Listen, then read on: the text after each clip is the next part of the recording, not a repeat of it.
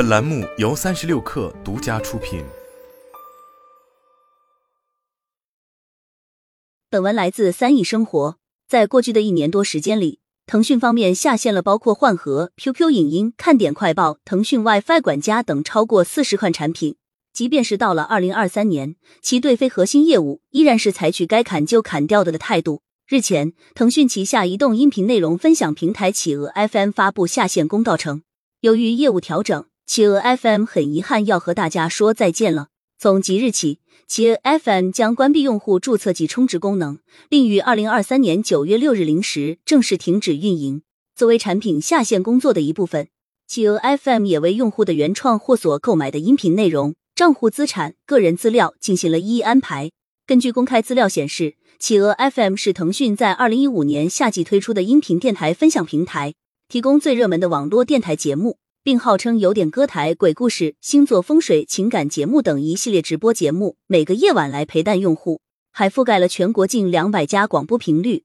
甚至拥有百万正版资源，其中包括影视 IP、有声书、自制节目、相声评书、时事新闻、搞笑段子、明星电台等高清内容资源。而如今企鹅 FM 的关停，其实说明了一件事，那就是播客在国内或许真的缺乏土壤。事实上，播客这一概念是彻头彻尾的舶来品，这点从词源上就表现的非常明显。它是由 iPod 和 Broadcast 拼合而成，直至二零一四年国内市场的播客元年才姗姗来迟，并随着喜马拉雅、荔枝 FM 的崛起，包含播客的耳朵经济这个概念才开始被越来越多人了解。那么问题就来了，播客为什么就在国内市场就水土不服呢？其实最直接的原因，可能就是国内的播客产品一直都没能建立一个可循环的商业模式。简单来说，就是播客养不活自己才是普遍现象。作为内容消费品，播客挣钱的路子其实就两条：一是广告，其二则是付费订阅。但播客依靠广告变现走不通的原因也很简单，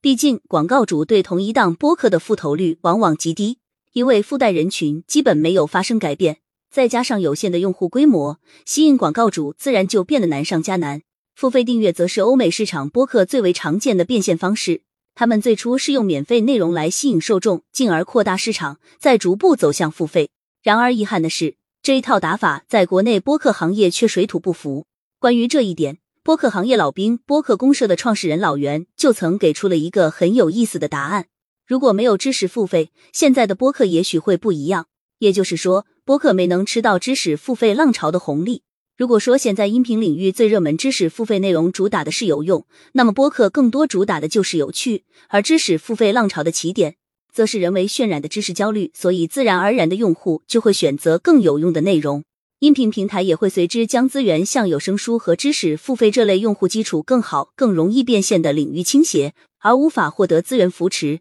就直接阻碍了中文播客从 UGC 到 PGC 的转化。其实，播客在国内市场遇到的困难，都可以归结于一个词，那就是生不逢时。如今，国内互联网行业极为发达的社交网络，天然就带有反音频的特性，不同于视频，音频的信息密度低且内容逻辑是线性的，这导致的结果就是只有视频切片，却少有音频切片，而且音频切片更是常与断章取义联系在一起。这一缺陷导致了播客内容几乎与破圈无缘，也不具备爆款的基因。在这个注意力稀缺的时代，没有爆款基因也就意味着不能被更多人发现。归根结底，国内市场的播客远不如海外一般兴旺。还有一个非常重要的问题，就是国内并未存在过一个完整的广播时代，并且广播作为媒体在国内的影响力更是远逊于报纸和电视。音频与视频内容不同，大部分使用场景通常是用户处于独处的状态，这样的表达方式会更容易产生亲密感。